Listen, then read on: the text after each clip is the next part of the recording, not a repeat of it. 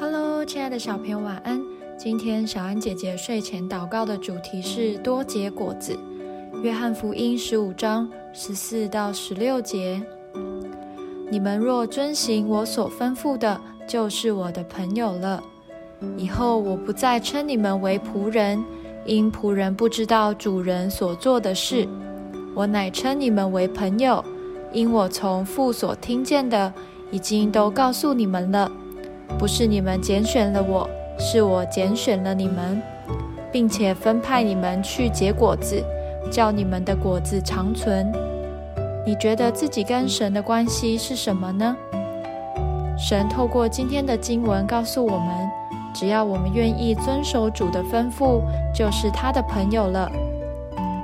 而主耶稣在复活升天之前，曾给门徒一个很重要的吩咐。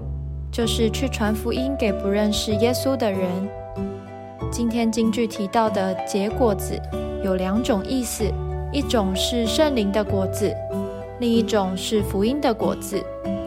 我们每个人相信耶稣的人都是神所拣选的，神以他的慈爱来爱我们，又将他丰富的恩典赐给我们，为的是要我们也去爱人。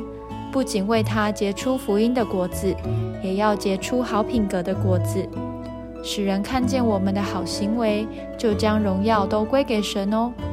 我们一起来祷告：亲爱的主，谢谢你拣选我成为你的儿女，又将丰富的恩典完全的赐给我。